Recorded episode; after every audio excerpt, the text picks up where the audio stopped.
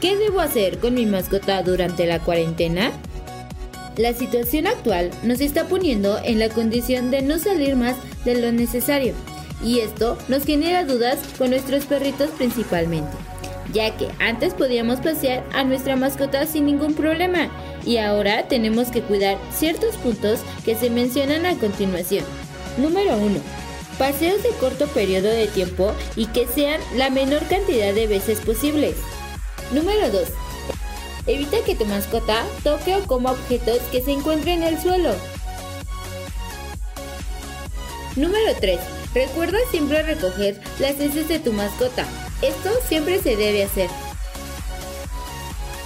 Número 4. Al momento de regreso, quitarle la correa a tu mascota, la cual deberás limpiarla con agua y jabón hipoalergénico.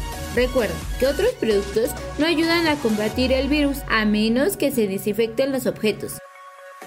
Número 5. El paseo debe ser rápido, por lo cual no debes entablar una conversación alguna con otra persona que pase en la calle y tampoco debes permitir que tu mascota se aleje para evitar cierto contacto con otros perros o personas.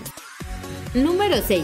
Tenemos que limpiar las patitas de nuestra mascota, igualmente con agua y jabón hipoalergénico, neutro o de origen natural o con toallas húmedas. Recuerda seguir las recomendaciones de salud e higiene.